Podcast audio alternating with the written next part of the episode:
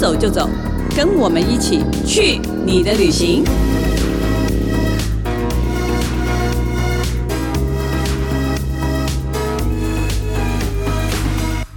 大家好，欢迎光临去你的旅行。这是由静好听制作的节目，我是静周刊美食旅游组的副总编辑林义君。我们呢是一群静周刊的旅游记者，工作就是到处去旅行，从台湾到全世界都是我们采访的范围。所以，我们在这里想跟大家分享一下我们在各地旅行的经验，会推荐大家最新最有趣的玩法，也会谈谈最新鲜的旅游话题。那今天要跟大家聊的主题就是旅行。不只是旅行，还可以帮地球做点事。今天我请到两位旅行经验相当丰富的旅游记者，我的同事童心怡。嗨，大家好，我是彤彤。还有尤玄如。Hello，大家好，我是阿如。你们要不要跟听众介绍一下彼此？我先介绍我眼中的彤彤，他是传说中的游轮专家，就是旅界游轮专家。他搭过大概。五十趟左右的游轮，差不多吧。他有灌水一下，四十九，嗯，接近接近而已，接近而已。总之，他就是对各种交通工具非常具有研究的精神，尤其是船。那我眼中的阿如呢，就是可以说是我们旅游记者界的背包客代表。那像是东南亚的雨林啊，南太平洋的小岛，都是他的最爱。你到底还想去哪里？讲一下好了。就是越没人去的地方，我就会很想去。但如果网络上找到太多资料，就不用了。嗯、那南极也很远，要不要尝试？南极很热门，南先不用。南极太多资料，他不想，他不屑，对，不是不屑哦，不要这样说。那好了，外星球以后挑战一下，有机会的，有钱的话，嗯，好。哎，那你们要不要先解释一下我们的节目名称？因为呢，美食节目那边的名称我们很快就决定了，可是旅游这个名字我们想了好久。我记得大家还睡了一个晚上，才终于找到灵感。前一天晚上可能只想了两个，后一天就啪啪啪的想出来很多，就是被逼的。我觉得我们应该是那个吧，临时抱佛脚，或是我觉得周公有托梦给我。嗯，那我记得我们好像有想出什么“爱旅一万年”，你记得吗？还有什么其他？吕洞宾，屡试不爽，什么？你要去哪旅？屡见不鲜，反正就是我记得我们把发音有“吕”这个字的名字全部想了一遍。不过后来那天晚上，我想说这些名字好像都有点太可爱了，跟我们同事的个性完全不一样。所以后来我就可能突然有个灵感吧，什么就是想到一个“去你的旅行”。对，你讲这句话的时候非常中气十足。呃，因为是去你的旅行，那为什么会想到这个名字？我觉得我们旅游记者其实很多时候就是在做一个到别人的城市、到别人的国家、到别人的家乡去做一些他们觉得很普通、很日常、很生活，没有什么特别的事，但其实这就是旅行的意义吧，跟它的价值，就让我们到当地去感受当地人的日常。旅游界的工作其实就是这样了。不过我其实刚好回到我们今天的主题啦，就是我很想要代表很多就是一般的旅行者，或是想比较喜欢享乐的旅行者来讲，问你们一个问题：就是旅行就是要放松啊，就是为什么还要去想环保这么严肃的主题，或是做一些这么累的事情？其实，如果以我的角度来说，因为就是我是喜欢做那种偏远之地的旅行，但是那些地方通常常常遇到很相似的状况，比如说缺水，嗯、然后缺电，然后他们会有很多资源上面的缺乏，所以我觉得看了那些东西，内心会有一种感觉，就是说我的旅行能不能是更有意识的？那如果是以我们的像台湾这么富足的地方，我觉得有一种方式可以很简单的去实践，就是透过旅行是去实践，就是。跟环境相关的环保方式的旅行，所以这就变成我们规划旅行的一种方法。但这个是现在的趋势吗？应该说是年轻人中开始有一派变成这样子的方法，比如说会自己净滩捡垃圾啊，或者是自己带自己需要的备品等等。所以这个就是一个现在越来越夯的一个趋势嘛。所以之前心仪去那个阿姆斯特丹的时候，其实也做了一个。还蛮经典的环保旅行，嗯，嗯，然后后来疫情中间，你们两位又联袂去了小琉球，做了一次更大规模的环保旅行。是的，那你们要不要分别来告诉大家这两次的经验？先从彤彤开始。嗯，其实这次也是为了搭河轮啦。那因为我的河轮是莱茵河，那它的终点站刚好在阿姆斯特丹。那我想说，既然终点在那在那边，那我们就多停留个几天吧。于是就上网找了一些资料，就找找找找，发现哎，跟这个城市有很多，比如像是永续啊，或者是低碳、绿能跟这些类似循环经济的东西，常常跟阿姆斯特丹这个城市的名字连在一起。于是我就想说，哎。会不会有可能这个城市有什么样的旅行方式是跟我们传统的比较不一样？结果就刚好就规划成了这次我们去到阿姆斯特丹的运河上面搭游船捡垃圾，反正就是搭船了。诶，他们好像在吐槽我。不过呢，被你听出来了。好，那大运河捡垃圾，其实因为其实这个城市跟运河很有关系的嘛，所以每一个人到那边都会搭船。不过呢，这个捡垃圾的行程一开始其实。他的创办人也很担心，说大家会没有兴趣，就没想到每年逐年增加，包含当地的企业啊，甚至像我们这种国外观光客都抢着要花钱去捡垃圾。那我觉得好玩的是，捡垃圾还要自己花钱，是不是？现在很多旅行都是这样。可以请问花多少钱吗？诶，大概一个人五百多吧。所以公司出了一千块钱，让你跟摄影两个人去帮荷兰人捡了。半天的垃圾，也也也算是我们对这个运河有小小的贡献。这样子继续。那捡垃圾好玩，是因为你已经以为这是很环保的都市了，结果你一捡才发现，哇，天哪，超多垃圾在这运河的小夹缝里面，就是可能当地人也是会不经意就丢垃圾在河里。当你在捡的时候，其实我觉得自己心里面会觉得说，我绝对不会把垃圾丢到河里，那种感觉，我觉得其实可以督促自己啦，那蛮有趣的。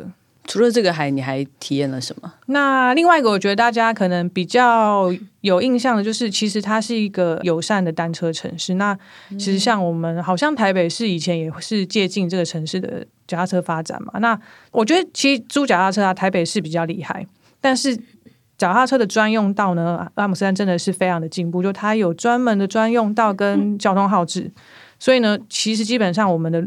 骑脚踏车人在这个城市可以很安全的到所有的地方旅行。不过我最印象深刻的是有一个就是绿色标章的 hostel。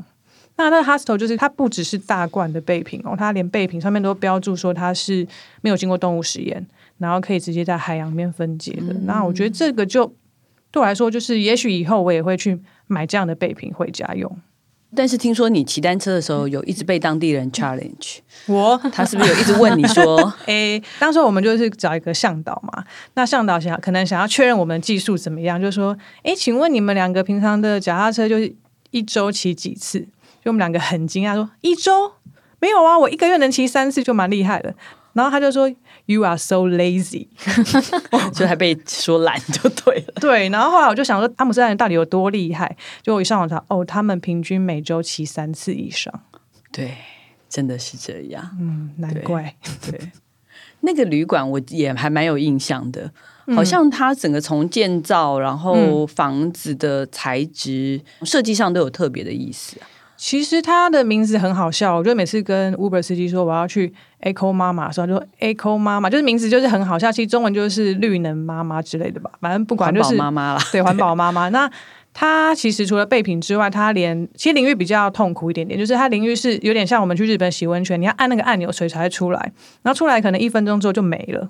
然后很多人可能就觉得，哎，怎么那么深水？但其实我觉得。阿姆斯特丹是一个先进的城市，但是他们就连这样的城市，他都觉得说：“诶，水的资源我们要很珍惜的使用。嗯”那另外一个是，其实仔细翻它的备单啊，它上面都有一个摇篮到摇篮的认证。那其实大家上网一查就可以发现，哦，这其实他们的核心精神是我所有的东西不要我一用完就丢到垃圾桶里面，而是它能够不断的、不断的被不同的人使用，就是它可以再生，而不是一次就丢弃。所以他们对每一个细节真的都很在意。嗯所以你从阿姆斯特丹回来以后，然后你们两个就开始计划了小琉球的旅行，嗯、可不可以说一下？好，小琉球这个部分由我来简介，因为其实小琉球算是一个跟其他离岛非常不一样的地方，因为它的环境意识算是比较早就起来，嗯、而且它很特别，是说小琉球上面的很多很多返乡的年轻人，他们注意到说小琉球有海龟资源。虽然海龟停在小琉球是因为就比如说绿藻很多那些各式各样的生态的原因，可是因为大家应该都很有印象，说之前有一个海龟的鼻子上面被插了吸管，然后还有海龟就是反正误食了塑胶袋之类的状况跟照片，也是因为这样子就开始引起很多人对。尤其是小琉球年轻人，他们对于自家的环境还有自家海洋的关注，所以其实小琉球的年轻人有一派，应该是说非常非常算是主流的那一派，他们对于自家环境很在乎，所以他们就开始推行了，就是一系列在小琉球你可以实行的环境旅行，就是环保旅行。嗯，那我记得你们也对不起，又再度的回到彤彤的专业，我记得你们有划透明独木舟去海上。对，捡垃圾。嗯，其实那一次就真的是，我觉得对我们来说算是微震撼体验。嗯，因为我们本来是觉得说划透明独木舟，然后其实是在疫情中间去，然后那段时间觉得说，哎，好少人哦，然后海海浪很平稳。那时候报复性旅游还未还没开始，然后人非常非常少，然后整片大海非常非常漂亮，非常非常透明。可是当我们划着独木舟出去之后，我们就发现原来海上一堆垃圾。尤其是塑胶袋。其实我们两个有个震撼感觉是，三十分钟前很漂亮，可是三十分钟后刚好涨潮了嘛，所以垃圾都跑回来了。所以我们划那个独木舟就变成海上捡垃圾之旅。对，是就是这里捞一下，那里捞一下，从、嗯、头到尾都在捞垃圾。嗯，都是垃圾。对，就捡不完呢。所以也是因为这样捞完之后，我们就想说，那这件事情其实。其实算影响我们，然后也影响了小琉球在地人很多，嗯、所以我们两个后来自己去 PK 一个净滩比赛。嗯，然后这个净滩比赛就是由当地的艺术家发起，然后那个艺术家就是说，呃，他平常就有提供一般的民众做这个体验，就是比如说我办了一个下午的净滩，然后我提供了五十个。在小琉球可以拿到可以通用的东西，叫海滩货币。嗯，然后每一个都是用那种废弃玻璃上面画很漂亮的海龟或海底的图。然后你只要进它，你的公斤数越重，最多的一个人可以拿五个海滩货币。那拿这个海滩货币在小琉球可以做什么？它就是小琉球的流通货币。我觉得最不可思议的就是它竟然可以流通。嗯，然后它的流通就是，比如说你可以去披萨店换一整份的披萨。然后这么好，对，就这样就省了两三百块有吧？然后住宿费可以打八折。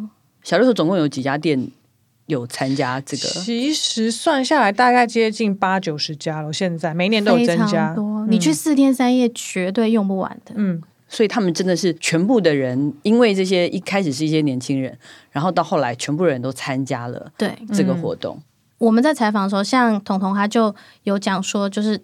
因为他之前也访过小的球，就会讲说，其实净滩对我们来说是最后一个手段，手段嗯、但是在净滩之前，其实是大家的意识有没有起来？我记得你们还看到是不是小学生小朋友去捡捡烟蒂？其实我觉得他们是从从小朋友在很小时候就开始培养这个意识，就是不要乱丢垃圾。那我觉得。蛮好的，因为就像阿如说，其实净滩是最后手段。那其实如果大家可以从小就开始培养，说我把所有的东西都不要，尽量减少制造垃圾，其实这是一个比较好的观念了。对，所以那一次对我们来说，那种感觉就是哇，那么小的小朋友，然后他们就把这件事情当成一个很重要的校外教学活动。然后有同学他要就是移去别的学校上课，嗯、小朋友还说别的活动没回来没关系，但是静态一定要一起回来哟，这样子很可爱。对他们来说。嗯其实静态也是一种跟同学在一起的对玩，嗯、对，不对？对，就像我们也可以把旅行，就是包含了一些这样子的事情，或是放一些这些活动进去，跟朋友一起做这样的事情，嗯、其实嗯也还蛮不错的。所以这个就是你们印象最深刻的。嗯，应该是说在小琉球，你会觉得它原来小琉球一个小小的岛屿，有那么多年轻人，他们可以有共同的想法，他们愿意一起做这件事情。然后，所以就会觉得说，哦，我们也是属于岛屿的年轻人的一部分，但是也会觉得台湾也是一个岛，小琉球也是一个岛，大家其实都可以。因为我觉得，像小琉球遇到很多问题是海漂垃圾很多，所以会开始有净滩。那海漂垃圾很多也都是，比如说人为啊，或者是其他地方漂流过来的，就是那种感觉，就让我们觉得说，哦，也许我们的采访可以做点不一样的角度。那我们也是希望说，大家看你们的采访。或是看你们的报道，然后每一个人可以在自己的旅行当中做一点点这样子的事情，然后呢就可以让整个岛屿变得更好，或是可能十年、二十年以后还能够去一个干净的离岛旅行。是的，没错。好，谢谢。那时间差不多了，我们今天这个环保旅行就先聊到这里。那我们后面还有试用旅行用品心得的彩蛋哦，敬请期待。开箱旅行，欢迎回来。去你的旅行，去你的旅行，去你的旅行，够了，够了。好，其实呢，在旅游记者的那个生活里面哦，我们会有很多很多的小道具，帮自己在旅行当中过得舒服一点。那今天我们想要告诉大家试用心得的是，旅行中坐飞机、坐船必备的颈枕。关于这个东西，我听说阿如有相当大的心得，嗯、而且对他今天录音全程都带着他的颈枕，没错，因为有点冷。等一下，颈枕为什么可以保暖？保暖哦，因为我这个颈枕，我先我先说，因为我是我大概买过五个颈枕。五个算正常吗？就是有时候不得不，或是就是会搭飞机长程飞机会需要浪费。没有没有没有，五个都用很久。然后可是这个颈枕，我觉得它也很特别。就是今天分享的这个颈枕，就是我某一天在日本的地下街随意逛的时候买到的。然后它其实就是它有三个功能。第一个功能是最基本的颈枕。第二个功能是它可以打开当被子，小被子。第三个功能是披肩，就是可以这样子拉起来。反正看我动作，拉起来，然后在胸前扣一个小扣，就变成小披肩。小飞侠，小飞侠，小飞侠披肩。所以这三个功能，但是我觉得它有一个最大的好处是，因为我们觉得颈枕通常都很大，然后放进行李箱，你就会觉得一大坨，或者是放到背包就一大坨。你这蛮大坨的啊。对，所以它的好处就在它打开就是一个平平的布啊，就跟你带一条布放在行李箱一样，哦、它一条布你平铺在上面或底下都不占空间。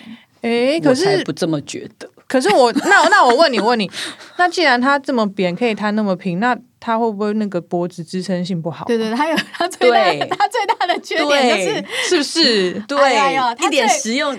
那你就带一条小毯子出来就好了。等一下，等一下，因为它这个还是稍微有支撑，它就是不会让你直接睡在肩膀上。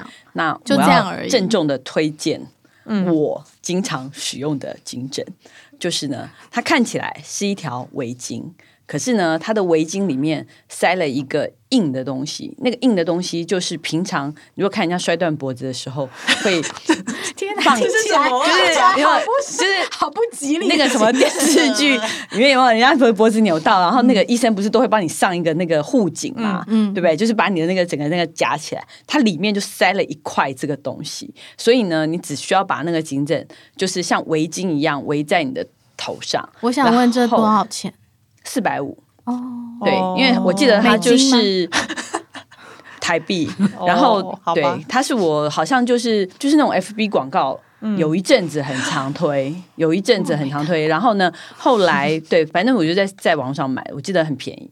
然后后来真的试用了几次，我觉得不只是，就是你知道，人只要一睡着，你的头就是东倒西歪。嗯，尤其是你不管是坐巴士、坐火车，所以都常有这样子。然后东倒西歪又很难看，他那个真的 说我吧，对他那个真的非常好的那个就是护颈，但唯一的坏处就是你知道那一块，因为你就没有办法收。很难收行李箱里面吗？嗯，可以啦。可是我觉得它是确实就有点。所以这个时候我的这个你就会觉得它多美好，但它实用性强。嗯，哦，好了好了，好吧。那我现在要介绍我的了吧？可以了吧？可以可以。我的这个呢，摸起来纯棉质感非常好。但我觉得我这最大的优点，我看上它呢，其实就是因为它打开之后。它除了就是一般颈枕，它有多了一个帽子。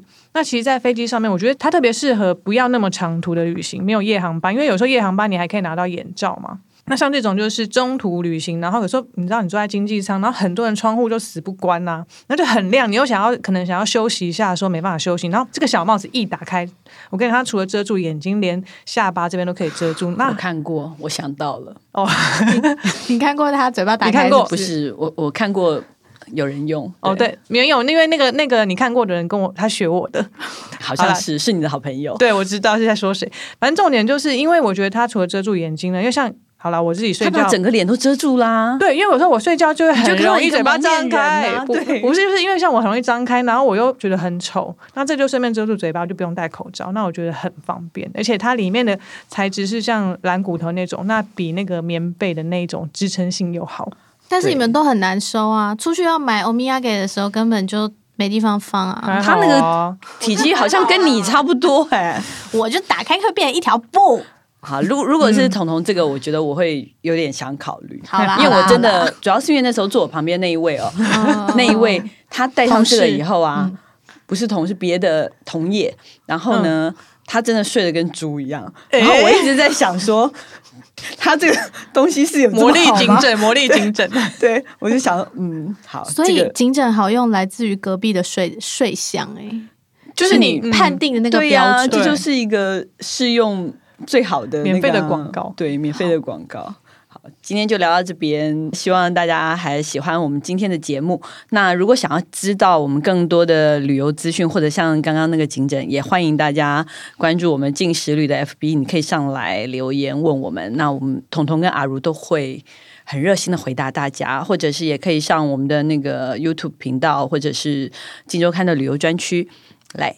大家下次见。想听爱听，就在静好听。